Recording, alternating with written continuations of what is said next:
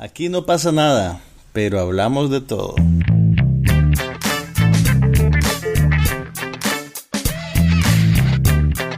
Un podcast sobre cine, TV, tecnología y todo lo demás.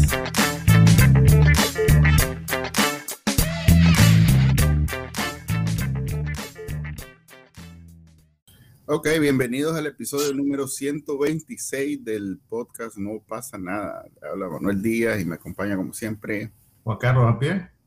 Y hoy yo soy el que va a estar, este, ¿cuál es la palabra? Eh, chavaleando, no, eh, periqueando, periqueando porque estoy no estoy en mi estudio.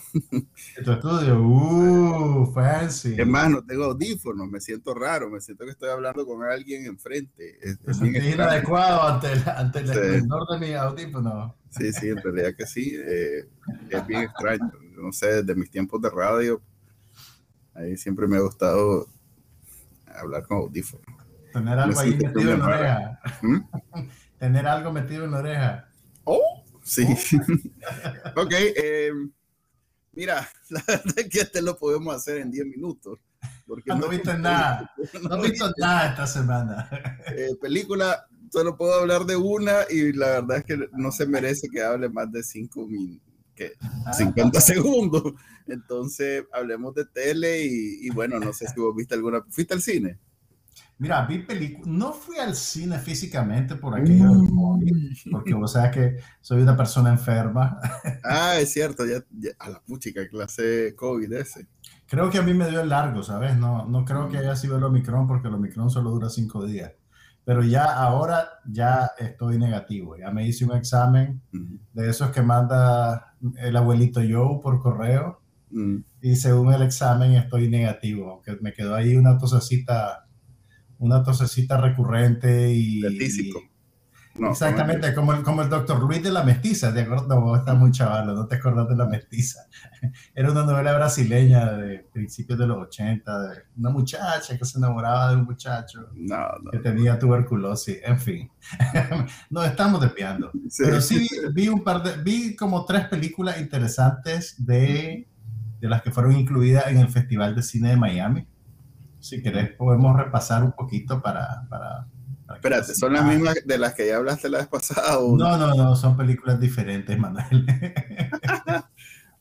son películas diferentes. Ah, programa hay muchas películas en esos festivales. Ah. Pero mira, ok. la, la, primer, la, que más me gustó, y que pues, de las que vi es la, es la mejor, es la película panameña que, que, Panamá sometió como candidata al Oscar este año. Sí. Eh, que, que no, no, pasó el filtro de, de, las cinco nominadas, pues realmente. Pero es una película muy interesante que se llama Plaza Catedral, de un director que se llama Abner Benahin. El nombre a mí me sonaba y, y, y al final descubrí por qué. Eh, este director eh, hizo una comedia hace como ocho años que se llamaba Chance. Ah, no. Se llamaba Chance, era una Yo recuerdo una película panameña que tuvo bastante eh, bulla, hizo bastante bulla, que era de un de, alguien que era doméstico, doméstica, perdón. ¿Te acuerdas de eso? Yo creo que era esta película, que se llamaba ah, Chance. No sabía que se llamaba Chance. Yo, yo me acuerdo nada más de la trama, que era alguien que era una doméstica o un, no sé, alguien que trabajaba en una casa haciendo trabajo doméstico y que era una comedia, solo eso. Exactamente, esa, esa, es la película. Yo, también no me acuerdo mucho de los detalles, sí me acuerdo que me gustó. Me pareció que era una, era, era una comedia muy, muy eficiente. Eh, tenía que ver algo con algo de, de, de, dinero, pues, y de clases sociales, como no, me acuerdo si, había la doméstica se ganaba la lotería y entonces la familia caía como en desgracia y ella tenía que, tenía como que, que darles plata, pues, que ayudarles. Y, eso generaba tensión y, muchos problemas cómicos. Eh, pues bueno, partiendo de eso, pues yo esperaba cierto tipo de película, digamos, cuando vi que era el mismo director. Eh, pero realmente es una película de, un registro radicalmente diferente. Ah, es un drama, por así decirlo, un drama de, problema social, digamos. Ah, pero que también está muy preocupado por la, las diferencias entre ricos y pobres en el contexto de la sociedad panameña. Y te diría también que es muy astuta a la hora de, la película es muy astuta a la hora de dramatizar estas cosas en el, en el contexto de, de Panamá. Pues. Yo, yo, he ido unas cuantas veces a Panamá, no, pues, obviamente no conozco el país, digamos, con, con mucha curiosidad, pero sí lo suficiente como para entender qué es lo que la película está haciendo y por qué. Mira, la premisa la premisa es una premisa bastante básica que realmente pues hasta, hasta la has visto en otras películas. Pues. Eh, la, protagonista es una mujer, una arquitecta, eh, que ha sufrido una pérdida y su núcleo familiar se ha destruido pues por efecto de esto. Y ella está como reiniciando su vida sola.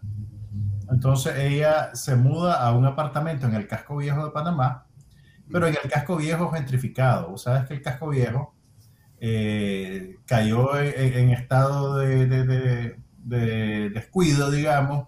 Un montón de gente precarista se metió en los edificios viejos eh, coloniales para vivir ahí. Y el eventualmente, no, el chorrillo es pegado, es cerca del casco viejo, pero no es el casco viejo. El casco viejo son, es la parte vieja. No me tenías que humillar, man. No, hombre, te estoy aclarando, Rodrigo. Okay. Mira, el casco viejo es la parte colonial de Ciudad Panamá que había estado en el abandono, pero que eventualmente aparecieron inversionistas extranjeros y panameños. Mm, empezaron a meter plata en, en, en, regenerar los edificios, conservando la arquitectura de la época y haciéndolo como un, un, un hub de turismo importante dentro de la ciudad de Panamá. Entonces, en el casco viejo vos podés encontrar eh, casas coloniales. Imagínate una casa colonial de Granada, pero restaurada con plata y en serio. Uh -huh. eh, vos te puedes encontrar un edificio así, eh, de apartamentos de lujo, donde viven retirados gringos, y al lado hay otro edificio colonial, donde viven cinco familias pobres. Entonces, en el, en el casco viejo, por lo menos la última vez que yo fui a Panamá, que habrá sido tal vez hace cinco o seis años, vos podías ver eso, me imagino que ese proceso ha avanzado en el tiempo, y había, eh, digamos, un, un mucha tensión alrededor de que la gente pobre estaba siendo desalojada eh, para dar lugar pues a, a, a, a, proyectos de restauración que si querés desde el punto de vista urbanista y de la industria turística y eso son bienvenidos, pero que realmente no resuelven el problema social de la pobreza y no resuelve el problema de esas familias que están metidas en esos edificios, ¿verdad? Entonces, ese, e, ese conflicto te cristaliza pues mucho del, del, de las asimetrías que, que, existen en nuestros países y de cómo la, la, riqueza puede existir, digamos, al lado de la pobreza más abyecta y el contraste pues lo tenés a la vista y es una cosa eh, grotesca y brutal realmente. Entonces, la trama de la película tiene que ver con esta mujer, que es una mujer privilegiada, uh -huh eh, que se muda a un apartamento lindo del casco viejo y entabla una relación eh, un poco maternal con un niño que le cuida el carro, pues básicamente. Eh, algo que en Nicaragua puedes relacionarlo. Algo que en Nicaragua también puedes identificarte con ese tipo de dinámicas, pues. Eh, o sea, la relación no es necesariamente maternal desde el principio, es un poquito contenciosa, ¿verdad? Uh -huh. Pero un día el muchachito aparece apuñalado en la puerta del apartamento de la mujer y le pide que le ayude. Entonces la mujer tiene un momento de duda porque obviamente el, el, el, la convención social es que estos niños son transgresores, que no puede hacer eso, papá. Pero algo en ella se activa y lo lleva al hospital y lo deja, básicamente lo deja tirado en el hospital, digamos. Pero después eh, recibe al niño en su casa para que se recupere, porque el niño le dice que, que lo están persiguiendo para matarlo y que tiene que esconderse. ¿verdad? Entonces ella se identifica con eso y, y, lo deja entrar y empiezan a tener una, una comunicación ya en otro nivel y de otra especie, digamos, más, más como de ser humano a ser humano. Pero la película es bien inteligente porque no suaviza el personaje de la mujer cuando yo te digo esa premisa, vos te imaginás pues que lo va a terminar adoptando al muchachito, ¿verdad? Y que lo va a ver como un hijo y el niño se va a volver el mejor alumno de una escuela privada, pues, pero no es ese tipo de película realmente. Eh, y poco a poco pues van apareciendo matices de la relación de él, de ella, que, que, que van, digamos, empujando la película por un camino mm, inesperado, pues, poco convencional. Eh, a ver. Ve bien interesante, realmente. Es interesante, realmente. Eh, mira, me gustó, primero por, por la manera en que, por lo menos para mis ojos foráneos, sintetiza lo que yo vi en Panamá, digamos, ¿me entendés? Me dice, ok, lo que vos viste es, es más o menos correcto, porque esto es lo que pasa, ¿verdad? Y contame, Eh, el niño es raza negra. Sí, el niño es raza negra Y y, la mujer es además raza blanca. La mujer es, es blanca y el, y el niño además eh, no es un actor profesional, es un niño de la calle, es, es un niño de un barrio pobre de, de Panamá, no te voy a dar muchos detalles, pero, pero, o sea, la película tiene además ese, esa, esa fricción, digamos, de la realidad. Y el, el hecho de que además no sea un niño actor, le da, le da mucha naturalidad a, a su actuación y al final vos entendés por qué la actuación es tan buena. Es tan buena porque el niño no está actuando. ¿Me entendés? El niño está presentando probablemente una versión de sí mismo, eh, que es diferente a actuar. La actriz sí es una actriz profesional mexicana, ahorita su, su nombre se me escapa, eh, y, y- y de la- que no es una actriz panameña. no, no, pero, pero, o sea, usa un acento neutral, eh, o de hecho, no, ella se identifica como mexicana, pero fíjate que, bueno, podemos hablar un poquito después de eso, porque hay cierta, no quiero decir homogenización, sino internacionalización del cine latino- latinoamericano, y eso tiene que ver un poco, eh, primero con que tenés más desarrollo en ciertos países. Entonces yo creo que de cierta manera, como hay más desarrollo en la producción audiovisual en Colombia y en México, cuando vos tenés una coproducción de un país emergente donde no hay mucho, mucho bagaje, digamos, es natural que para garantizar recursos o financiamiento recurras a mercados que están más adelantados en ese campo, pues, o más desarrollados. Eh, entonces yo creo que es válido, pues yo creo que es válido eh, hacer eso y también funciona dentro de la película, eh, digamos, porque Panamá es una ciudad muy cosmopolita y puedes Sí. encontrar gente de cualquier país de Latinoamérica. Incluso, ya, ya que estamos hablando de eso, la semana pasada hablamos de Amalgama, de aquella comedia de, de Carlos Cuarón, que todos los personajes son mexicanos. Sí. Y uno de los personajes lo interpreta el actor Manolo Cardona, que es colombiano. Eh, y, y la actriz peruana Stephanie Cayo también hacen papel de mexicano, o por lo menos no lo identifican por sus nacionalidades, pero en la película no hay una distinción ni en la manera de hablar, ni en cómo se presentan con los personajes mexicanos. En este caso, curiosamente, también aparece Manolo Cardona en un papel de apoyo como el ex esposo de la protagonista No. tampoco te lo identifican por nacionalidad, a ella sí. Eh, ella en algún Creo momento... es más- es- al ser colombiano en, en, en Panamá es, es algo pues como que sea tico en Nicaragua, pues no, Exactamente. no desentona. Eh, perdón, es bastante eh, eh, es aceptable, digamos, no es una Ujú. cosa No. caprichosa. Eh, pero mira, me gustó también que la película no suaviza el personaje de la mujer. Eh, o sea, no, no quiero decir que sea... O sea, eh, eh, es una persona con sus barreras, digamos, y con sus prejuicios y con sus cosas. Se transforma de alguna manera, pero vos no ves como una reinvención total o una reconversión, o no es que al principio era mala con el niño y al final se vuelve buena. No es ese tipo de película. Y, y- y hablando de prejuicios, yo esperaba que se convirtiera en ese tipo de película. Entonces me, me, me sor- porque, porque eso suele ser más popular. Sí. ¿entendés? Suele ser más sentimental, más bonito, a la gente le gusta. Y hay una tendencia en el cine. A vos te cae mal lo que a la gente le gusta, eso es lo que No, pasa. no, no me cae mal lo que la gente Ah, le gusta, pero, pero me parece que es más interesante este tipo de cosas, pues, o este tono. Sí, no, es- es- entiendo, no, no ¿Me tenés que- entendés? Entonces, Ok. eh, la, la película, pues yo, yo creo que, que, que, que funciona. Y, y- y también pasa eso, mucho del cine, de, la, de las cinematografías en desarrollo, por así decirlo, eh, tratan de complacer más a la gente, ¿me entendés? Entonces, si te enseñan las cosas malas de nuestros países, pues al final las mejoran o las tratan de suavizar o te ponen un mensaje bonito. Eh, Esta película no es ese tipo de película y me parece que eso es, eso es más honesto. Pues. Em, Entonces, ¿Cómo mira, llama la película? Plaza Catedral de Abner Benaín. Y ¿Cómo bueno, no- puedes ver eso?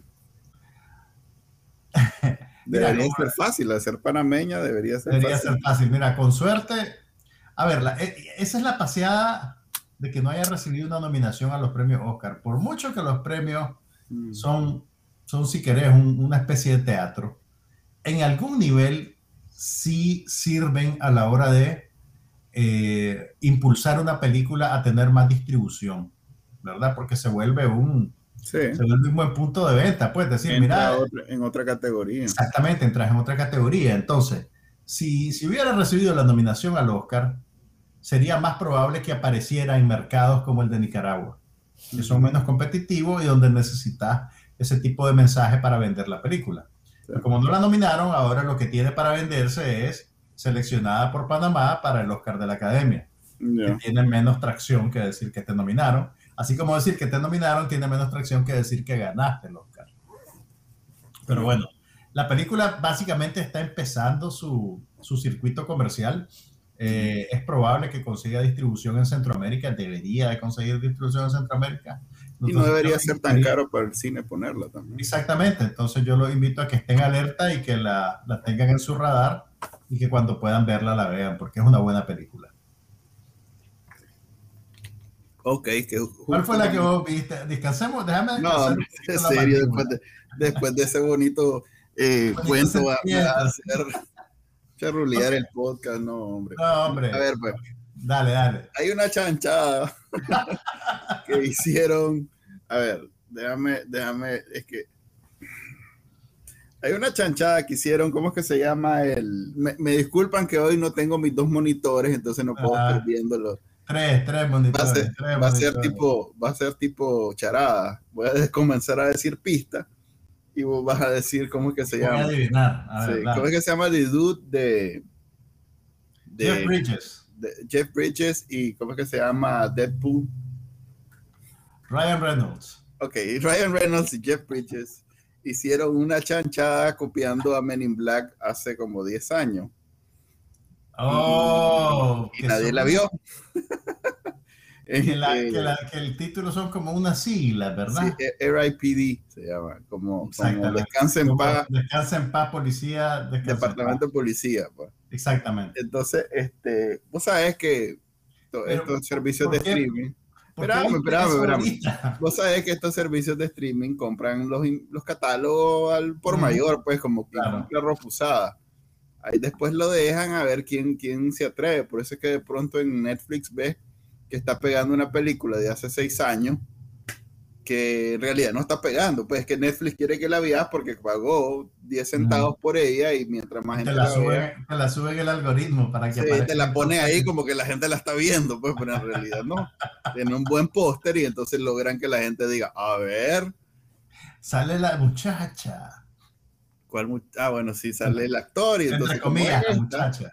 Correcto, como en esta salen Jeff Bridges y Ryan Reynolds, entonces tiene pues ese, ese póster, esa publicidad como algo y, llamativo y entonces dije yo, a ver, pero ¿se te había olvidado que era esa la película o no había escuchado en mi vida sobre esa película? Yo no tenía verdad? ninguna no tenía ninguna referencia en lo absoluto sobre la existencia de esa basofia. No, o sea, si, lo, podemos decir en esos términos, Netflix te hizo suyo. No, no fue ni Netflix, fue, ¿cómo es que se llama? Es que yo no pago Netflix. Tu, eh, cajita, tu, cajita, mágica de pirateo. No, hombre, es este, no, ahí, ahí veo solo lo que yo voy a ver, no, no me mm. ponen. HBO Max. No, hombre, Amazon Prime fue. Mm, ok, ok, ok. Entonces, caí y pasé una hora, no sé, una hora y media viendo una mala copia que de por sí Men in Black. La primera es interesante por la premisa y todo lo demás, pero ya la dos no da mucha risa. La tres y la cuatro son completamente olvidables. Es más, Creo, que, no la vi. Creo que no pasé de la dos, pero bueno. Ok, esto es Men in Black, pero en vez de ser marcianos son fantasmas. Así es. ni más ni menos. Exactamente. Imagínate. Podés hacer maravillas con eso. Podés hacer maravillas con eso. Si vos de pronto decís que Men in Black debería tener muchas más películas, esta película es para vos. Porque Ryan Reynolds hace, su, hace lo que él hace.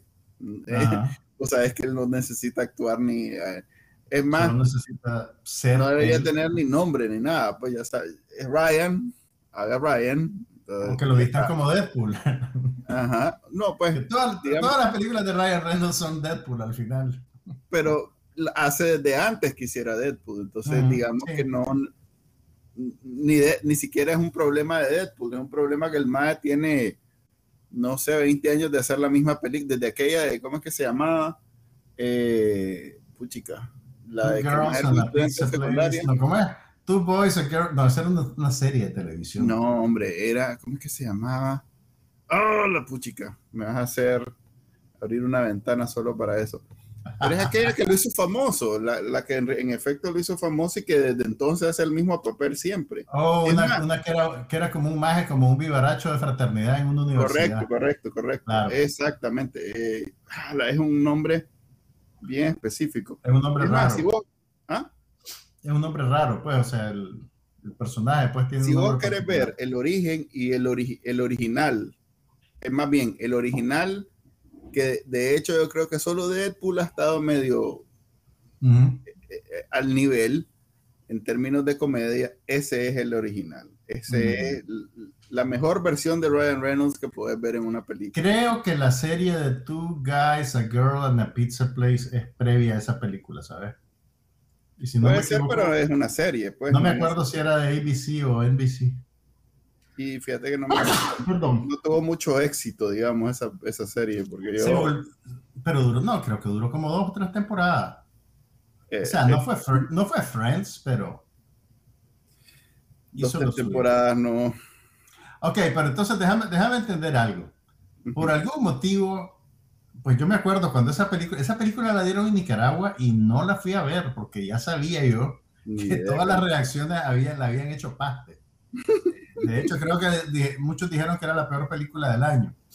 Entonces, de alguna manera, todo ese discurso a vos te eludió hasta este momento. Completamente, es 2013, imagínate, no, ni idea tenía. Y entonces una, vez que la viste, te pusiste a, buscar y te diste cuenta de lo que te habían hecho. No, si no necesito buscar nada. Esta película habla en Van, Van Wilder, se llama la original. Van Wilder. Que por cierto es la mejor película de Reynolds. Sin duda. bueno, no sé, Deadpool. Mejor que, pero, hey, hey, vos sos el hombre que dijo que Deadpool 1, Deadpool 2, Deadpool 3 eran las mejores películas de todos los tiempos. No, eran las mejores películas de, superhéroes, en efecto. Sigo manteniéndolo, por eso digo, si la, lucha está en eso, pero si vos, independientemente de Deadpool, quieres ver a Ryan Reynolds en su máxima expresión, Van Wilder, eh, de ahí viene todo, pero pues vos puedes hacer una línea entre lo que hace hoy en día y lo que hizo Van Wilder en 2006, creo que. Imagínate, 2002. 2002. tiene 20 años, 20 años. haciendo la misma cosa. O sea, que tiene más de 100 películas. Bien, por él. ok, pero, pero vos llegaste ahorita a un punto en el que Ryan y vos. No, no, ya, yo disfruto. Toman distancia, toman distancia. Yo disfruto, si, lo de, si le dan un buen guionista, como en efecto en Deadpool se lo dan, eh, él brilla porque tiene buen delivery. Pues no es un comediante. No Entonces, ¿vos crees que el problema de esta película es el guion? Sí, de hecho, eh, al Maje, si bien le dan algunas escenas, él lo tratan de hacer tipo, eh, él es el Will Smith de esta.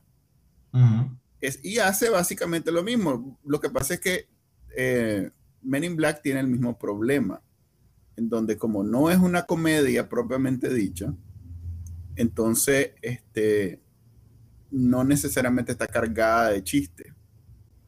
Está más cargada de grasejadas que de chistes. Digamos que más de venderte el, concepto. Y claro, y el contacto con Tommy Lee Jones. Tommy Lee Jones. en este caso, Jeff Bridges es el veterano. Y no hay ese contraste e, excelente entre Will Smith.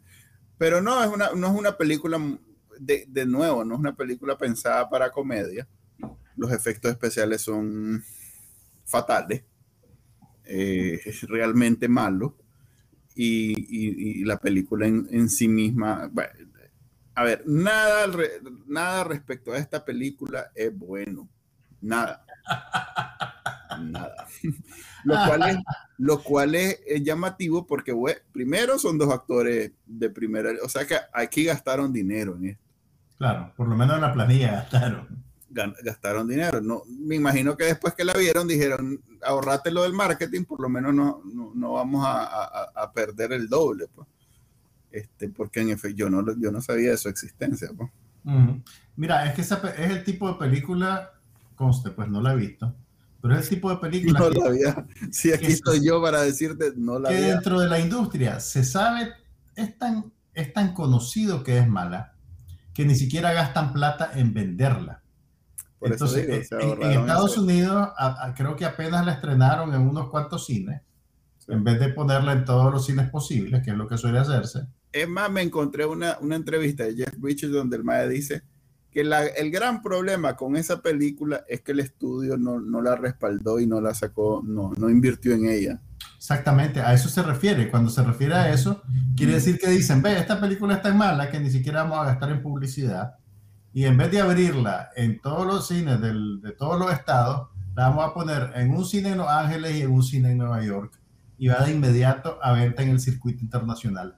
Porque lo que hacen es que esos géneros de la acción, los efectos especiales y la comedia, no quiero decir vulgar, sino más bien la, la comedia menos sofisticada. La comedia menos sofisticada es vendible en mercados internacionales, en Latinoamérica, en China. Entonces ellos dicen, en vez de la gente plata, aquí vamos a venderla rápido, abrámosla ya en China y en Latinoamérica para recuperar. Para evitar también que llegue, llegue la bola de que basura. Que eso es cada vez más difícil, pues, porque con el internet es, inmediato.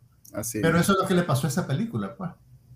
Sí, eh, nada que salvar de eso. Lo siento, que... que ser fuerte. Pero vi dos series, vi dos series que están muy bien. ¿Y por vos qué viste? Vi una, no sé si hablamos la semana pasada, vi la Suspicion, se llama en inglés, es una de Apple TV. Te dije que era el maje de, de, ¿cómo es que se llama? Eh, Big Bang Theory, el, de ascendencia india. Ajá, sí, sí, sí, Este, salen varios actores, sale, o sea, varios actores conocidos, pues sale la que salía en, en como que eh, Agents of Shield, que era uno de los personajes principales. Eh, salió Matt Thurman. Este, ah, ok, ok, estoy interesado. A ver, mira, la venta de esta película es que es de los productores de, eh, ¿Es película o es serie? Perdón, serie es que es de los productores de, de ¿cómo es que se llama la de Showtime? Eh, Homeland y ah, American. De los productores de The Americans y Homeland. Eh, hay una producción de Apple TV, entonces tiene todo para hacer. Oh, interesante. Entonces es un, es un misterio. Hay detrás dinero, obviamente, Apple TV. Entonces, a ver si digo la premisa, la premisa es que se, hay un, secuestro de, de, un hijo de una eh, relacionista pública de las estrellas, eh, pero más estrellas que la de Scandal, porque me acuerdo de Scandal siempre, y no, no, más, más otro nivel. de, las corporaciones nivel. Deja de atacar Scandal, no es un buen look ese. No, correcto, no es, por eso digo, no la quiero charulear. Entonces, este, eh, esa maje tiene un hijo, se lo secuestran y entonces ahora la están extorsionando para que eh, revele secretos que ella obviamente se encarga de spin, ¿cómo se llama eso en español? De, a ver, de ocultar, de tergiversar. De sí, pero a favor de su cliente. Pues. Claro. Entonces, eso, eso que hace Daniel Ortega con sus canales Nada más que la magia pues lo hace para corporaciones. Entonces, e, esa magia pues, eh, que es la actriz, Uma Thurman, eh, la, le, secuestran a su hijo y entonces tienen el video del secuestro. Y entonces toda la serie es la policía. Ah, bueno, tienen el video del secuestro, pero los más andan máscara, entonces no se sabe quiénes son realmente. Pero la policía, por alguna razón, decide que todos los ingleses, porque se da en Nueva York el secuestro y, la serie se divide entre Londres y Nueva York, Entonces, hay un grupo de mages que son ingleses que estaban en el mismo hotel que son sospechosos. Entonces, básicamente la serie es identificar y lograr. Entonces, vos vas acompañando a los mages. Es cómica, dramática. ¿Cuál es el tono? Es dramática. Es un misterio, pues. Entonces, vos vas acompañando a los mages que están siendo acusados sin, sin realmente saber vos que son o no son. Y vas descubriendo cosas dentro de la trama. Pues. Entonces, ¿El, el, el hijo qué edad tiene? No, es un, es un muchacho ya, ya macizo. Ese maje se, se, secuestró solo. Ya, te, lo, ya te lo canto. No, Sin haber visto la no serie. La contá, no la conté porque. Pues que no la he visto, te estoy diciendo que. No, yo sé, pues. Hay mucho. Teoría. Mira, a ver.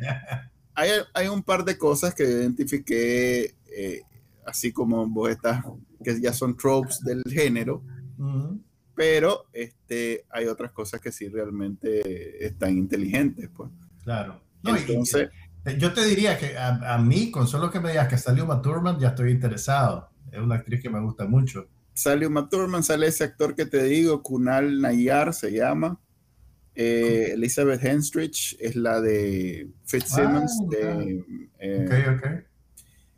Eh, el Jess Gabel hace un buen, un buen papel, es, es, es uno de los...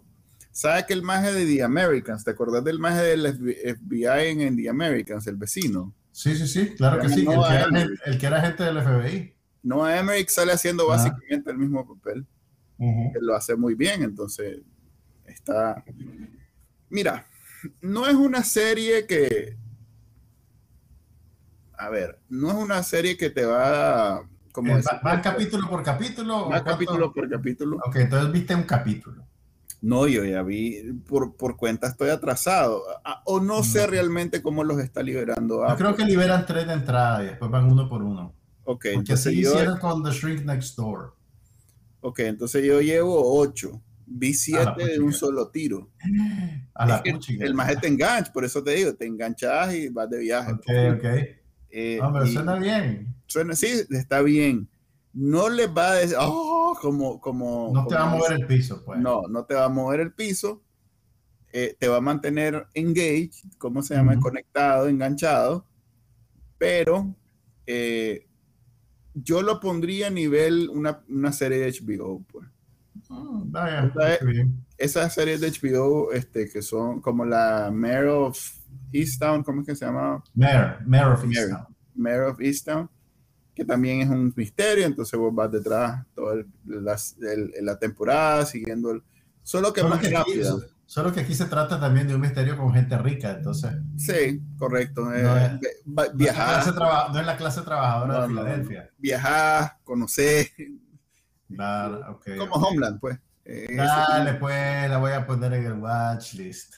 No, pues no te estoy convenciendo ya. Allá vos si querés seguir viendo las chanchadas esas que ves. Hablando de las chachadas que veo. ok. ¿No tenía ahí una, una blanco y negro? No, sin, no. En ruso. Tengo, mira, tengo, tengo por ahí un, un un, una serie documental checa en blanco y negro que no la he terminado de ver, pero la estoy guardando para cuando la vea entera. Claro, claro. Pero sí, ok. Vamos a hablar de algo que conecta frívolamente con la realidad del momento. Uh -huh. Netflix en Estados Unidos Ah, ajá. Va a decir que. Déjame hablar. Ok, dale, dale, dale. Netflix en Estados Unidos adquirió los derechos, por lo menos de la primera temporada, mm. de la serie ucraniana Servant of the People. Así la ponen en inglés, quiere decir el, el servidor del pueblo. Y es la serie cómica que protagonizó Volodymyr Zelensky año antes de convertirse en presidente de Ucrania. De hecho, Zelensky era, real, era originalmente un actor y un comediante que hacía stand-up, hacía improvisación, hacía comedia de sketch en televisión. Y como en el 2014 o el 2015 eh, apareció en esta serie, una serie de ficción cómica, eh, capítulos de 45 minutos, de 30, de 30 minutos, capítulos de media hora, creo que solo el primero dura 45 eh, que básicamente es la historia, es, es, como una comedia política sobre un profesor de historias en una escuela secundaria que lograban un día, dando un, una diatriba en contra de los políticos, uno de sus estudiantes lo graba, lo sube a YouTube y el hombre se vuelve una sensación viral. Y a la hora que vienen las elecciones, resulta que lo eligen como presidente. Entonces es, es, una historia del pez fuera del agua, una historia de un más inocente que entra a querer reformar un sistema corrupto. El tono, a ver, vi el primer capítulo, pues fue lo único que me dio chance de ver porque apenas la pusieron ayer. Y mira, o sea, el, el tono y los valores de producción son, son, son de buen nivel. Mm. Vos sabés que, que, pero sí ves que no es necesariamente una serie gringa, ¿me entendés? Que no es una serie anglosajona. Hay, hay cositas en el tono y obviamente idiosincrasias que, que, vos percibís que son de otra cultura, que está adoptando un modelo narrativo eh, de otra parte. Eh, pero, pero son cosas, a ver, si, si, estás lo suficientemente alerta, entendés todo, pues, ¿me entendés? Y te das cuenta que, que, lo que está pasando es que es una cosa que culturalmente tal vez vos no conocés, o a la que vos no respondés, pero podés identificar, digamos, el idioma de la comedia, cómo lo están adaptando a su realidad. Entonces, el, el, te diría, con, eso que vi, que vi un capítulo de 45 minutos, te diría que Zelensky es un buen actor cómico.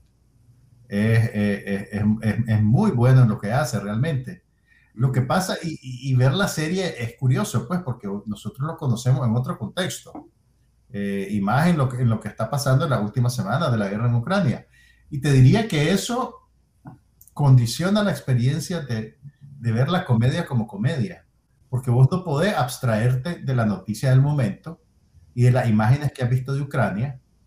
Eh, entonces, ver, ver, ver, esta serie ahorita eh, es una experiencia súper agridulce, ¿verdad? Porque vos estás viendo la, la, ciudad que está destruida ahorita. Básicamente vos la estás viendo con su mejor cara.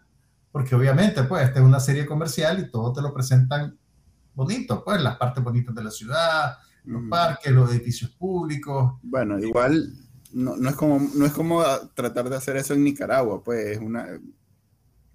Digamos que Ucrania, eh, como, como, hacen el rebane, que, que, a diferencia de, no sé, África, Medio Oriente, los países donde hay conflicto, es una Europa de esas... Es, un país rico, es un país rico, pues, o sea... Mm, sí, a pesar de haber sido Europa del Este y parte del bloque socialista, es un país por ser un país rico con, con, con, arquitectura de siglos, con un país más desarrollado. De tal extremo que si vos ves la serie, parece la serie hecha en un país rico. Bueno, ¿entendés? Eh, y, entonces esa experiencia esquizofrénica de que podés estar viendo en las noticias cómo Ucrania está destruida y Después ves en media hora una comedia en una Ucrania linda de hace cinco años, con el presidente haciendo de, presidente, eh, es realmente una experiencia bien, eh, es una experiencia extraña, una experiencia agridulce, una experiencia triste, eh, pero, pero, pero yo creo que vale la pena tenerla. Por lo menos voy a seguir viéndola, pues. ¿La ves doblada o la ves con subtítulos? La estoy viendo en ruso con subtítulos. Parece que el idioma original de la serie era ruso. Mm. Eh, entonces la estoy viendo en ruso con subtítulos en inglés. ahorita solo tienen... ¿Mm? Qué raro que no es en ucraniano. ¿Qué tan diferente es el ucraniano y el ruso? Fíjate que tal vez es ucraniano. Tengo que ver bien las opciones de, de, Netflix, pues, pero por default me salió ruso. Em, ahorita lo que tienen disponible es la primera temporada, que creo que son como 21 capítulos. A la puchica. Sí. El, primer capítulo es de 45 minutos y todos los demás son de 25. Me imagino que dejaban 5 minutos para comerciales y, y, y, 25 de trama. Porque en la, serie vos ves los momentos en que había una pausa comercial, pues no te aparece un rótulo, pero digamos que hay actos bien definidos y hay un fade a negro que vos decís, ok, aquí venía el anuncio. Eh, pero bueno, aparentemente se produjeron tres temporadas lo que Netflix tiene ahorita es una temporada, la primera, de 21, 22 capítulos más o menos.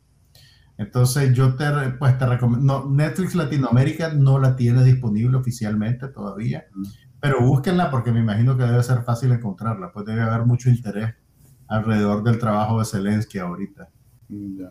Sí, me Y si te dijera que como qué tipo de, cuál es el perfil de él como actor, comparándolo con alguien más, es como que estés viendo a Tom Hanks. Mm. es como que estés viendo a un Tom Hanks o a un... No quiero decir a Adam Sandler porque Adam Sandler es muy, muy abrasivo a veces. Este vos lo ves como que es una persona agradable que quiere agradar. Eh, por eso te digo que lo, tal vez lo más cercano a lo que conocemos es un Tom Hanks. Ok. La voy a ver. Una comedia política. Desde ahora, los tiempos de. Ahora, lo que te una inglesa después una, de. Una cosita que te diría, sí. Dale. El, el, discurso político de la serie es populista en el sentido positivo de la palabra, ¿me entendés? Uh -huh. O sea, fomenta más que. buenos valores. Pues. Fomenta buenos valores y parte de la suspicacia contra el, todo lo que tenga que ver con política. ¿Me entendés? No es necesariamente como VIP, que es más sofisticada, o como la serie británica, como The Thick of It y esas cosas, que se meten en la minucia de la administración uh -huh. y, y, y, y, que, y, que, y que obviamente pues satirizan el medio, pero, pero tratan, de, tratan de ir más a fondo que los políticos son malos, son corruptos y son manipulados por millonarios. Pero aquí está este maje que, es un inocente, que es un inocente en esta selva de corrupción. Ese, ese, ese es más o menos el tono, pues es bien, ¿sabes cómo que es un poquito? ¿Te acordás de The Squid Game? Sí, claro, la coreana. ¿Te acordás de los millonarios de The Squid Game que estaban controlando el juego? Ok, Mm. esta serie, la primera escena, son unos millonarios que están desde una azotea viendo la casa de gobierno de Kiev Mm, y que están hablando de las elecciones que vienen, de quién va a ganar, de cómo van a ser. ¿Me entendés? Entonces, la, la serie parte de que de, de generalizar, esto es corrupto, estos son corruptos y estos son unos millonarios corruptos, que es un poquito el discurso de The Squid Game, cuando te presentaban a los millonarios que controlaban el juego, no había, A ver, no habían grises, pues, ¿me entendés? Era sí, no, no hay muchos matices, eso te facilita. el- no hay muchos matices, no hay mucha complejidad en el discurso, ¿eh? Y, y- Es una y- comedia de network al final. al Exactamente, es, una comedia de- es como una comedia de network gringa. Y el, más bien, el, el mayor esfuerzo está en retratar eh, idiosincrasias de la, de la vida convencional. Eh, pues la, la- la dinámica en la casa del hombre, los estudiantes, ¿verdad? Cómo se comportan, qué dicen, qué hacen. El papá que es taxista, la mamá que es enfermera, la sobrina que vive con él, solo tienen un baño en la casa, se pelean por el baño, ¿me entendés? ya. es, es- es casi como comedia costumbrista. Por lo menos hasta ahora todo lo que tiene que ver con política es los políticos son corruptos y yo soy Mm. inocente y vamos a ver qué me pasa. Me Es imagino para que- caer en gracia a un público más masivo. exactamente, exactamente. Entonces, no- tal vez no es una comedia muy sofisticada, es mi punto, en, en cuanto a, a su visión política. Pero, irónicamente, sirvió para catapultarlo a él como una figura política. Sí, no deja de ser eh, un, un- un punto a favor que sea masivo. Si mientras más sofisticado, más, más, más cerrada Exactamente. audiencia y no tener... Exactamente. Probablemente eso contribuyó, pues yo, Sí. yo no conozco a la audiencia ucraniana, pues, pero es más o menos lo mismo en todos lados. Pues el público masivo, Desde- mira, desde que Sao Gigante tenía éxito a nivel mundial, vos sabés que Eso- en todos los eh, países eh, hay una eh, audiencia... eso era un poquito relaciones públicas, tipo la Uma Thurman, pues probablemente lo vendían en muchos territorios, pero de decir mundial, No, pues Latinoamérica completa veía. exactamente, a eso, a eso me refiero, pues. Sí, no, pues, el- el- el- había un problema de idioma, pero ese humor no sofisticado de Viaja bien, bailar, viaja bien. bailar, Sí, hacer la viaja bien, exactamente, viaja bien. Ok, no, no, no. A, a ver, sí tengo dos cosas. Primero, eh, Amazon liberó la segunda temporada de Upload, que es de la misma. Corregime si me equivoco, la primera temporada fue hace como tres años. Sí, eh, la pandemia, vos sabés que es la excusa Sí. para toda esta. Por cierto, a ver, la, eh, voy, voy en orden. Eh, este, Amazon este, liberó la, la segunda temporada de Upload, siete episoditos balurdes que me lo lancé casi que en una sentada, porque Upload además es una serie cortita y los liberó completos, entonces ahí están para que se, para que se den gusto. Pero hagan de cuenta que es una comedia romántica bien hecha con elementos de The Good Place, con elementos de así de, de un futuro no tan nefasto, aunque sí hay su, su discurso este, ético moralista en algún momento. Entonces, es una buena comedia y, está pues en, Amazon la segunda. Y si no han visto la primera, pueden ver la primera y la segunda y pasar una semana bastante eh, entretenidos porque sí es una serie que te entretiene. O sea, me recuerda mucho The Good Place y, sin, sin ser necesariamente este, una copia mal hecha. Pues es, dos cosas diferentes, dos personalidades diferentes, dos humores diferentes eh, en gran medida y, y, las dos están bien. Pues. Entonces, está eso. Pero hay dos series que no, han empezado, pero que yo soy la que estoy, me estoy muriendo por ver. Primero, la tercera temporada de Atlanta, por fin. Mm, ya la están anunciando. Sí, es, después de Puchica. ¿Cuándo fue la tercera? La segunda. Eh, a ver, creo que hace tres años. Esta es una serie que debe costar un montón hacerla. Y como el maje de Glover es básicamente el creador y digamos que la fuerza detrás, el motor detrás, debe ser eh, que, no es un problema de cuatro años. Es un problema de agenda. Es un problema de agenda. Pues. Claro y que no necesariamente tienen que, satisfacer a un estudio o una productora de esto, es que ellos tienen que quedar satisfechos con lo que hacen. Pues. Y, yo creo que son, son, son víctimas de su propio éxito, porque todos los actores los catapultó a la serie y les ha ido muy bien en películas. Está la Sassy Beats, está el, ¿cómo se llama el, el sidekick del maje? El que sale en The Eternals. Ajá. Eh, ya te digo. Ok, los, los tres principales de Ryan Tyree Henry. Exactamente, los tres principales de la serie eh, se vuelven tan apetecibles para el mercado que empiezan a darles trabajo y trabajo y, trabajo. Y Sassy Beats también, la magia. Sassy Beats, sí, esa, fue la primera. Y salió en, Joker también, era, la, era el papel principal femenino de Joker. Eh, tiene también otra película independiente en proceso. Se vuelve difícil que aparten el tiempo que toma filmar una serie. Incluso que es algo que, la, o sea, hay muchos episodios experimentales, pues muchos episodios que muy probablemente si se los vendes al, ejecutivo te dirían, no, no, no, no, no, volveme a ser el que pegó. Entonces, de, seguro aquí hay un, o sea, ellos tienen una voz mucho mayor, creo que incluso el más productor ejecutivo, este, claro. que hace que la serie tarde tanto. Pues imagínate que la... Porque también usualmente cuando un estudio tiene un éxito, lo que quiere es sacar ya la próxima temporada. Como está haciendo Hulu con Only Murders in the Building. Que fue tan exitosa que le dijeron la serie, vamos a hacer la segunda temporada y la empezamos a hacer en tres meses. Ahorita la están filmando. Esta tenía, a ver, cuatro años de estar esperando yo la tercera ah, temporada. O sea que sí. Eh, vas a ver de vuelta la primera y la segunda para. Sí, tenía pensado, sí. tenía pensado repasar otra vez.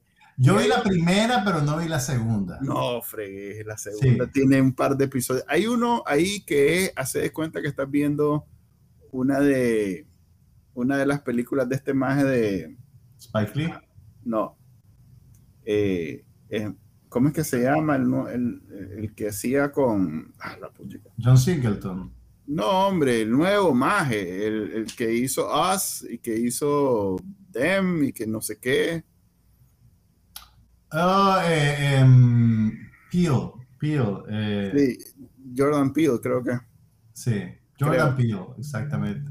Exactamente. Hay un episodio que hace de cuenta que está. Es como de miedo, que es como una película de miedo. Sí, es como una película de miedo pero no deja de darte risa en algunas partes. O sea, eso es muy experimental. Eso no te gusta vos, a vos no te gusta el horror. No, no me gusta, no es de mi preferido. Pero no, no, como te digo, no deja de dar risa en algunas partes, pues no. Ok. ¿Y cuál es la otra serie que estás esperando? Atlanta y... Eh, la otra que estoy esperando es una que se llama We Own the City, que es como un... A ver, los más que hicieron The Wire van a sacar una nueva serie para HBO. Igual David en Simon. igual en Baltimore, que se llama We Own This City. Es con John Burton. Sí, Bernthal. Bernthal, sí, con- Ok. Es, eh, es como, Más a vos no te gustó la serie de David Simon que yo te recomendé. mm, ¿cuál? La Treme. No, la otra, la que se llamaba Once a Hero. Ah, No, pero la última que vi de David Simon fue, me encantó. sí, fue, fue The Deuce, ¿no? Eh, Sí, The Deuce, la que era sobre la industria de la pornografía. sí, correcto. The Deuce. sí. Exacto.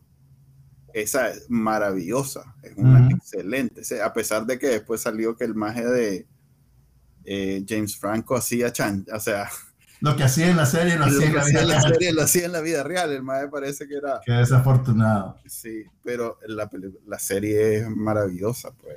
Este Ok, mira. hace muy bien. ¿Y Este maje cuándo la estrenan? eh, ah, está en abril. Ah, Estamos un ser mes. fuerte. Sí, Tenés que ser fuerte. pero sí promete. Ah, o sea que tengo un mes para ver The Wire. No has visto The Wire.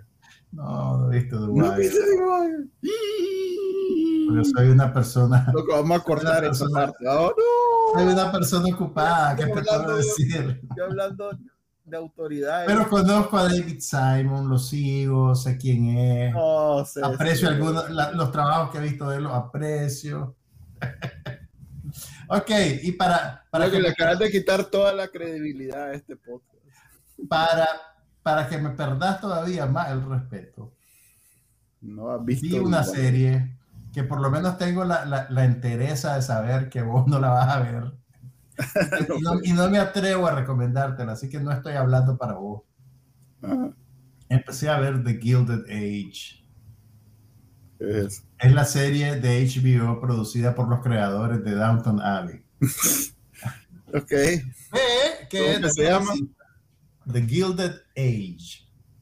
En español debería ser la era dorada, que se refiere a finales del siglo XIX y principios del siglo XX, cuando una generación de nuevos ricos empezaron a hacer mucho más dinero que los, que los burgueses fundadores de Nueva York, que los aristócratas fundadores de Nueva York, y entonces tenías ahí un conflicto entre los entre la tradición y los advenedizos, ¿verdad? Entonces, Esa es la que es con la actriz de.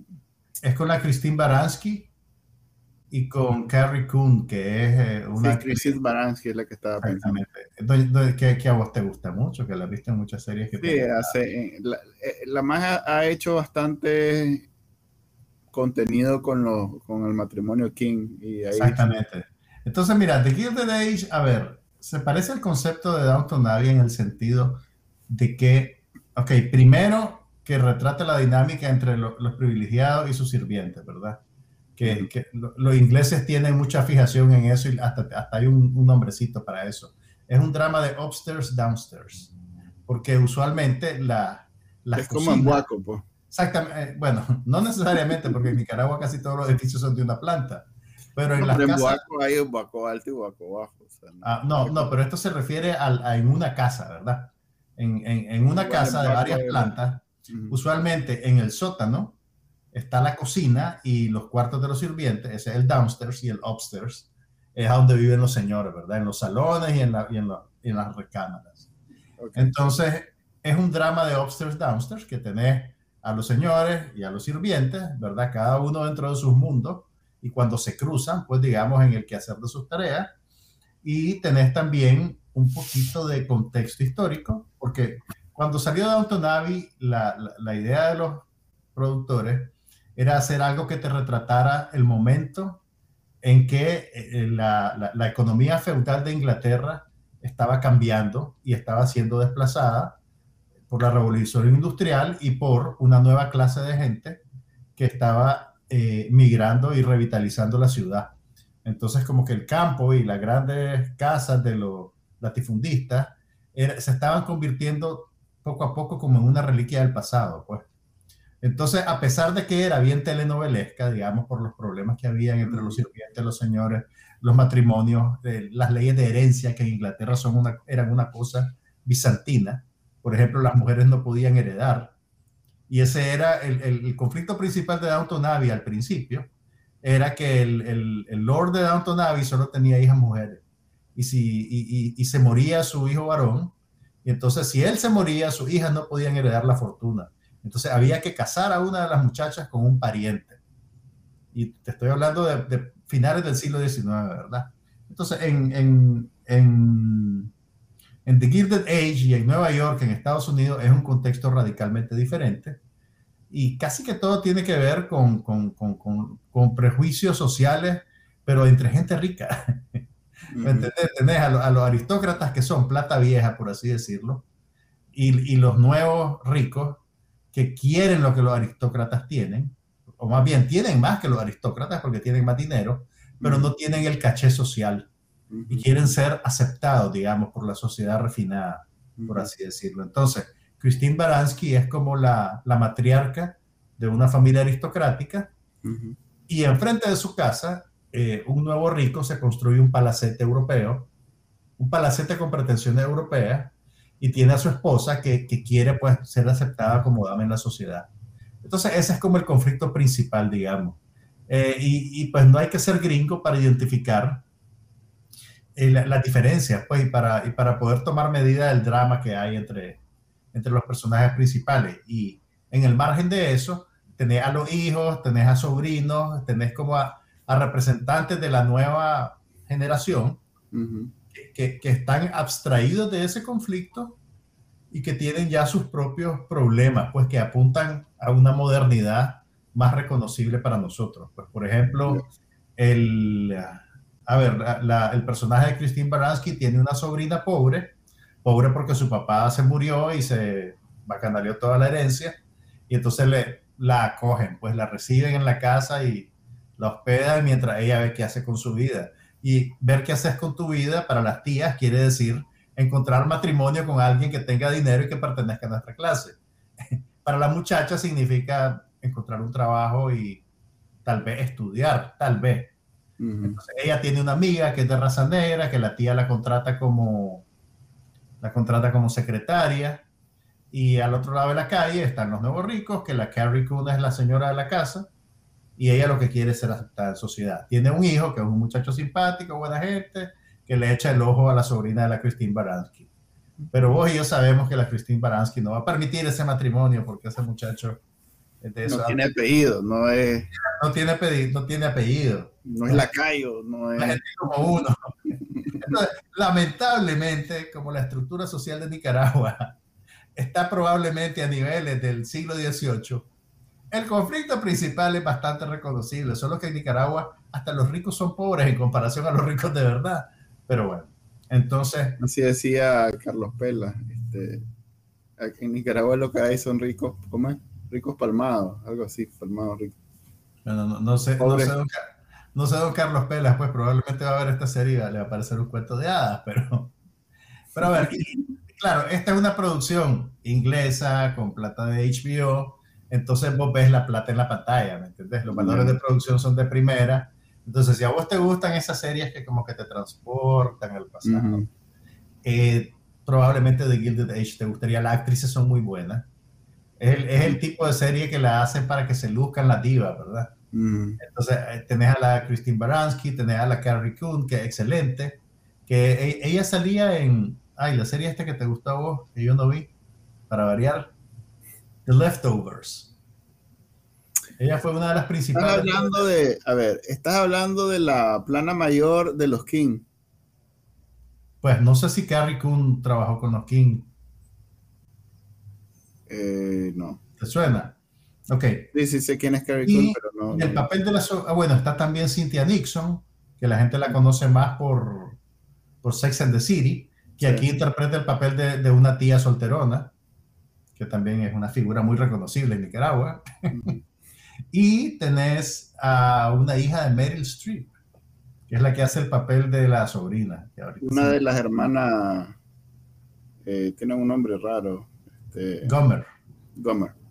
Gomer, exactamente. Entonces, por lo menos es el tipo de serie que tiene un nivel de valores de producción y de actuación eh, sólidos. Pues.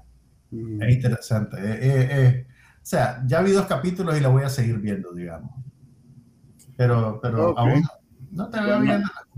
Ah, bueno, y, y además ya está, tiene luz verde para una segunda temporada. La primera temporada acaba de terminar ahorita, creo. Entonces ahí tienen The Gilded Age en HBO Max, que creo que está disponible también en Centroamérica. Así que la pueden ver.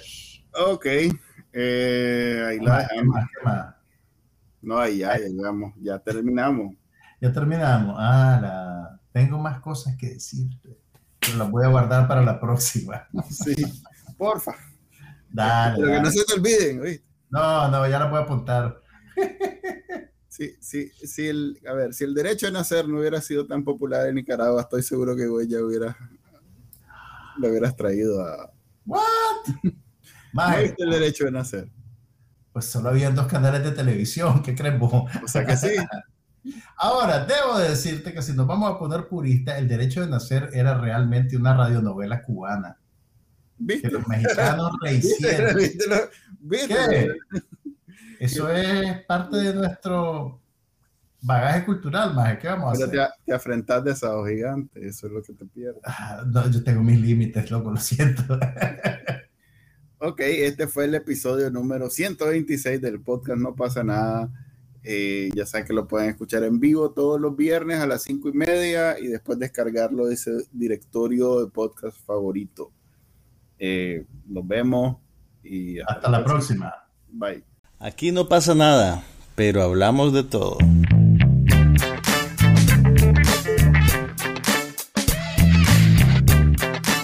Podcast sobre cine, TV, tecnología y todo lo demás.